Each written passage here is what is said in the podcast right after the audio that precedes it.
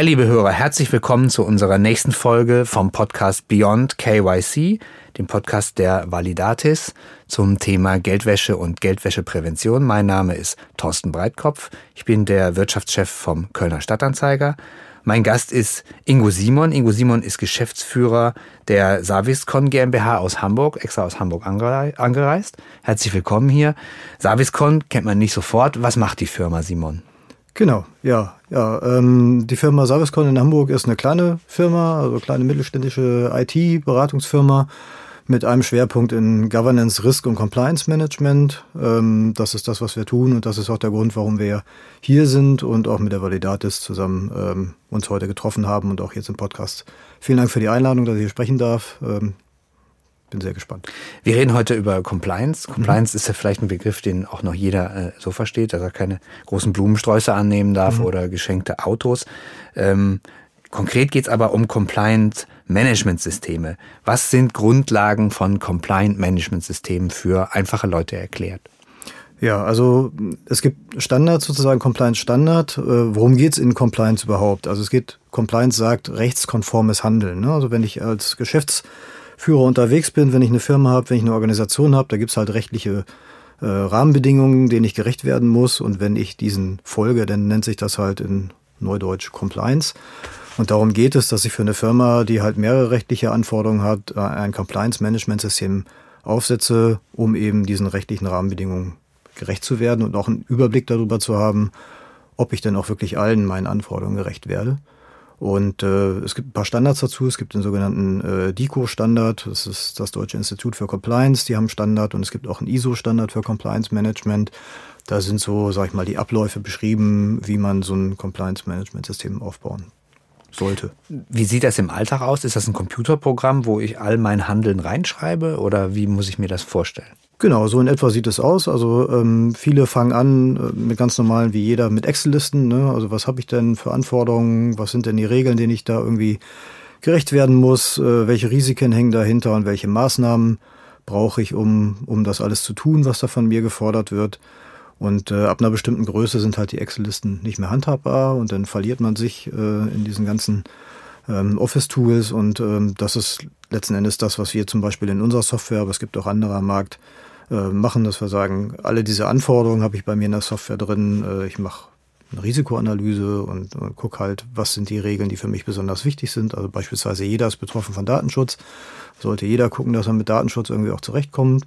Jetzt haben wir bestimmte Sparten oder ähm, Industrien, die eben zum Beispiel Geldwäsche, was ja die Validatis eben macht, äh, betrifft. Und ähm, die müssen halt schauen, dass sie alle Anforderungen aus dem Geldwäschegesetz äh, gerecht werden. Und äh, das ist dann eben in der Software drin. Alle Anforderungen, die Gesetzestexte sind da drin und dann kann ich über die Software ja managen, deswegen ja auch Compliance Management System, wie ich mit den Anforderungen umgehe, was ich tue, um dem Ganzen gerecht zu werden, äh, welche Risiken dahinter stecken, wenn ich irgendwas nicht kann, beispielsweise. Mhm. Ob es das denn wert ist, dass ich trotzdem was tue oder ob ich das Risiko einfach akzeptiere. Äh, das sind Dinge, die ich in der Software abbilde. Pflegt der Arbeitnehmer oder die Arbeitnehmerin das selbst? Oder ist das eine Führungsaufgabe? Das ist eine Führungsaufgabe. Eine Führungsaufgabe. Also man hat eigentlich in, in kleineren Betrieben, so wie bei uns, da macht es klassisch die Geschäftsführung. Äh, wir haben zwar, ähm, ja, man kann das vielleicht auch vergleichen, sagen wir IT-Sicherheit kennt man ja oder Datenschutz kennt man ja. Ne? Also ein Datenschutzbeauftragter ist ja einer, der genau eigentlich die Aufgabe hat, aus der DSGVO, aus dem Datenschutz, ähm, diesen Regeln gerecht zu werden und zum Beispiel alle Mitarbeiter zu schulen und zu sagen, ihr dürft nicht einfach die Adressen unserer Kunden weitergeben. Und äh, so ähnlich gilt es halt für andere Gesetzestexte eben auch. Und äh, in der Regel ist es halt eine Managementaufgabe, dass es speziell dafür äh, Mitarbeiter gibt, die dann ähm, in ihrem Metier sozusagen da agieren und gucken, dass wir da den Regeln gerecht werden, den Gesetzen. Dann nochmal ein kleiner Exkurs. Was mhm. sind konkrete Beispiele von Dingen, die ich jetzt als, als Ressortleiter oder, oder als einfacher Angestellter da eintragen müsste? Also wenn mich jemand einlädt, mhm. wenn mich jemand besticht, werde ich wohl nicht eintragen. Also was hast du einfach drei, vier konkrete Beispiele, was ich in dieses Tool einpflegen würde als ja, Bestechung ist ja ähm, zum Beispiel auch ein ganz gutes Thema. Ne? Natürlich trägst du nicht ein, wenn dich jemand besticht, aber das Compliance Management System sagt ja, es gibt halt äh, das Thema Vorteilsnahme, also Bestechung, Bestechlichkeit ist ja gesetzlich verboten. Und jetzt muss ja die Leitung einer Organisation dafür sorgen, dass die Mitarbeiter sich nicht bestechen lassen. Also wenn du im Wirtschaftsressort ähm, jemand zu dir kommt und sagt, hier, ich gebe dir ein bisschen Geld und da kann, dafür kannst du meine Firma mal ganz über den Klee loben oder so, dann darfst du das nicht annehmen, weil dann machst du dich ja strafbar. Mhm. Und äh, die Firmenleitung muss halt dafür sorgen, ähm, dass innerhalb der Firma, innerhalb der Organisation Maßnahmen da sind, die verhindern, dass sowas passiert. Ne? Weil hat ja viele Gründe. Ne? Also erstmal bestechlich ist eine Straftat. Dann, wenn rauskommen würde, der Kölner Stadtanzeiger hat im Wirtschaftsressort einen bestechlichen äh, Chefredakteur, ähm, dann ist ja die Reputation dahin, ne? dann kauft keiner mehr das. Dann sagt er, da kann ich ja auch eine andere Zeitung kaufen, Boulevard oder sonst irgendwas. Ähm, das sind ja Dinge, die man verhindern will. Und deswegen stellt man eine Regel auf, ähm, kennt eigentlich jeder. Also als Compliance als Begriff groß wurde, war immer das allererste tatsächlich das Thema Bestechlichkeit. Weiß vielleicht jeder in größeren Unternehmen, dass es dann Regeln gab, welche Geschenke darf ich annehmen, bis wohin darf ich noch mit jemandem essen gehen, äh, solche Sachen. Ne? Das sind genau die Regeln, die über die Führungen aufgestellt werden, um eben Verstöße zu verhindern. Hm. Wie implementiert man denn so ein äh, Compliance-Management-System am besten in der Firma? Lade ich mir einfach ein Computerprogramm runter und gut ist oder braucht es mehr? Das Computer ist immer nur, äh, das Programm ist immer nur Mittel zum Zweck. Ne? Ähm, es steckt viel auch äh, Kopfarbeit letztendlich ja dahinter. Und ich muss mir halt am Anfang erstmal Gedanken darüber machen, was ist für mich relevant. Ne? Also es gibt ganz viele Gesetzgebungen und in meiner Branche oder in meiner Firma, je nachdem, was ich mache, sind halt Dinge für mich wichtiger und Dinge für mich nicht so wichtig. Ne? Also wenn ich ein äh, Lebensmittelbetrieb bin beispielsweise, dann mache ich mir auf jeden Fall darüber Gedanken, wie ich mit meiner Hygiene umgehe. Da ist aber vielleicht Datenschutz als produzierendes Betrieb nicht so wichtig. Ne? Wenn ich äh, viel mit Patienten mache, Gesundheitsdaten, sowas in der Richtung, dann ist Datenschutz vielleicht das Wichtigste für mich. Und natürlich alles, was so äh, medizinisch dann noch relevant ist. Ähm, und so muss man immer als erstes mal schauen, äh, eine sogenannte Compliance-Risikoanalyse machen und sagen, was sind eigentlich die Themen, die für meine Firma, für meine Branche für mich die relevantesten sind. Und dann fängt man damit mal an und ähm, holt sich die Regelsätze sozusagen runter. Also ich lade mir zum Beispiel die Gesetze dann in das Programm rein und gucke mir dann in dem Gesetz selber mal an, was steht denn eigentlich drin, was ich machen muss. Ne? Und da gibt es ja auch ganz viel. Wenn du Personal hast, du musst ja auch, ne, da gibt es ganz viel Urlaubsgesetz und äh, Mutterschutz und all diese Dinge, das sind ja auch regulatorische Anforderungen, die letztendlich auch Compliance bedeuten. Ne? Ich muss diesen Regeln gerecht werden. Ich muss meinen Mitarbeitern den Urlaub zugestehen. Ich muss meinen Mitarbeiterinnen, die schwanger sind, den Mutterschutz zugestehen, ähm, Arbeitsschutz. Bestimmte Tätigkeiten nicht auszuführen in genau, genau. Wenn, wenn man schwanger ist ja. beispielsweise. Ja. Also es gibt eben ganz viele Dinge, ähm, die reguliert sind und da muss man eben drauf schauen. Was sind äh, typische Herausforderungen im Sinne von Probleme, wenn man sowas einführt? Also mhm. für die meisten wird es ja neu sein, Neuland sein. Ist ja mhm. nicht jetzt jeder ein Compliance-Experte. Jeder ja. ist ja sein Handwerker seines Fachs. Genau. Ähm, also gerade, sagen wir mal, in kleinen mittelständischen Betrieben, nicht regulierten Branchen ist erstmal das Erste, was man schaffen muss, dass man die Geschäftsführung, die Leitung überzeugt, dass das Ganze Sinn macht, dass man Compliance-Management-System einführt. Weil das geht immer nur, ähm, Tone from the top nennt sich das Ganze, wenn die Leitung auch sagt, jawohl, wir stehen dazu, wir wollen dieses Projekt äh, machen, wir wollen Compliance einführen, wir wollen da besser werden. Das ist die erste Hürde, die man nehmen muss. Meistens wird ja jemand eingestellt und sagt, du musst jetzt Compliance machen, ähm, ist aber nur ein Mitarbeiter und wenn dann die Firmenleitung da nicht hintersteht, dann ist man eigentlich schon auf verlorene Posten. Also das ist das Erste.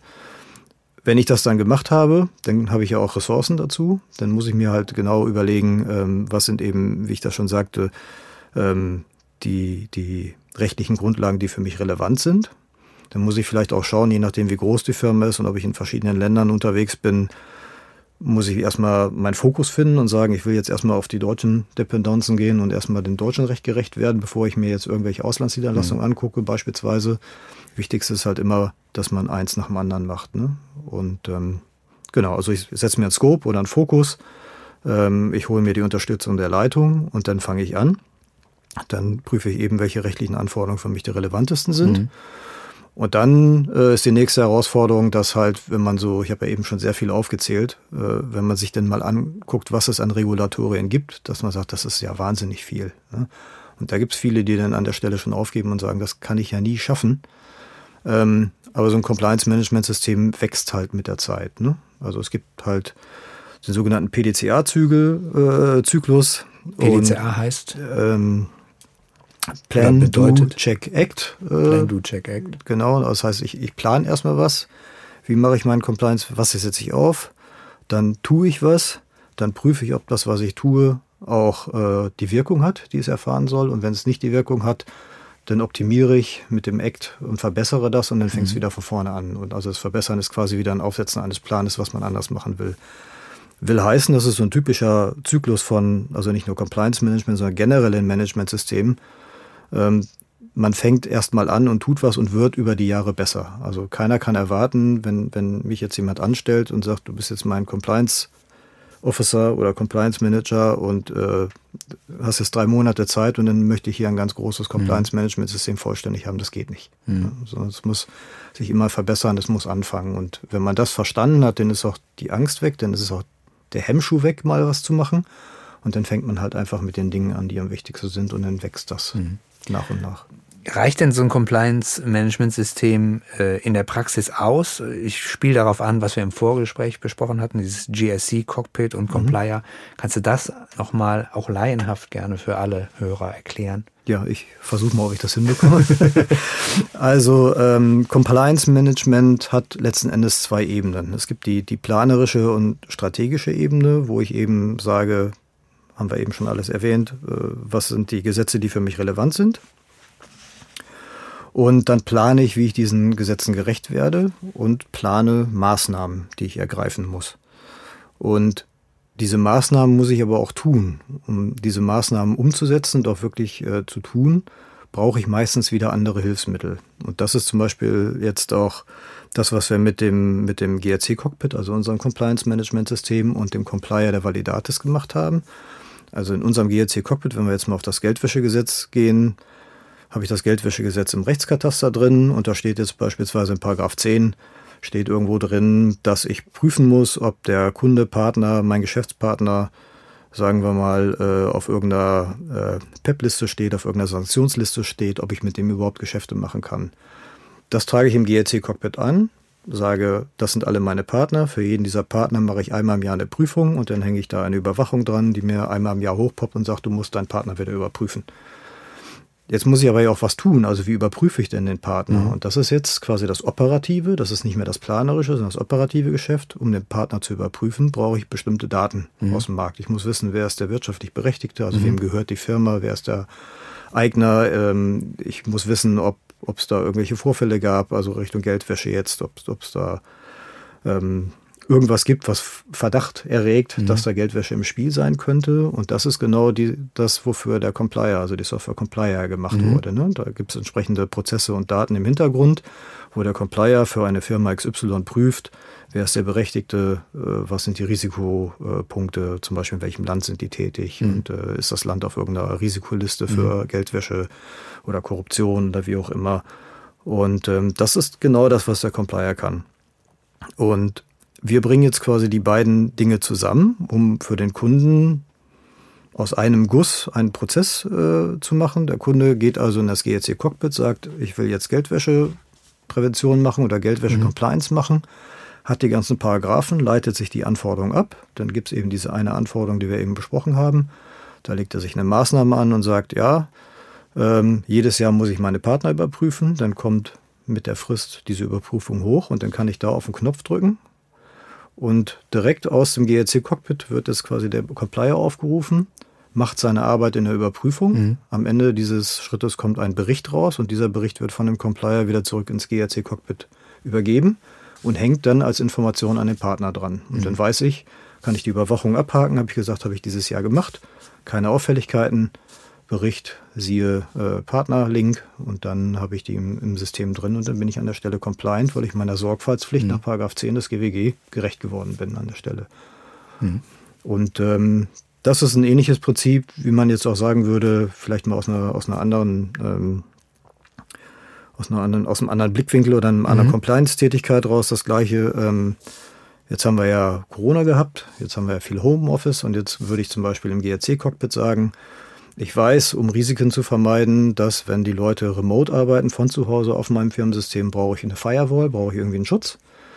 Dass ich eine Firewall brauche und dass ich das plane und dass ich bestimmte Dinge machen muss, das plane ich im GLC Cockpit. Die Firewall selber ist aber eine andere Software, mhm. weil die mhm. hat einfach äh, ja die Tätigkeit, jemanden einfach nicht reinzulassen, ja. der da nicht hingehört, sozusagen. Ne? Und das ist quasi die operative Umsetzung und im GRC-Cockpit habe ich die strategische Planung.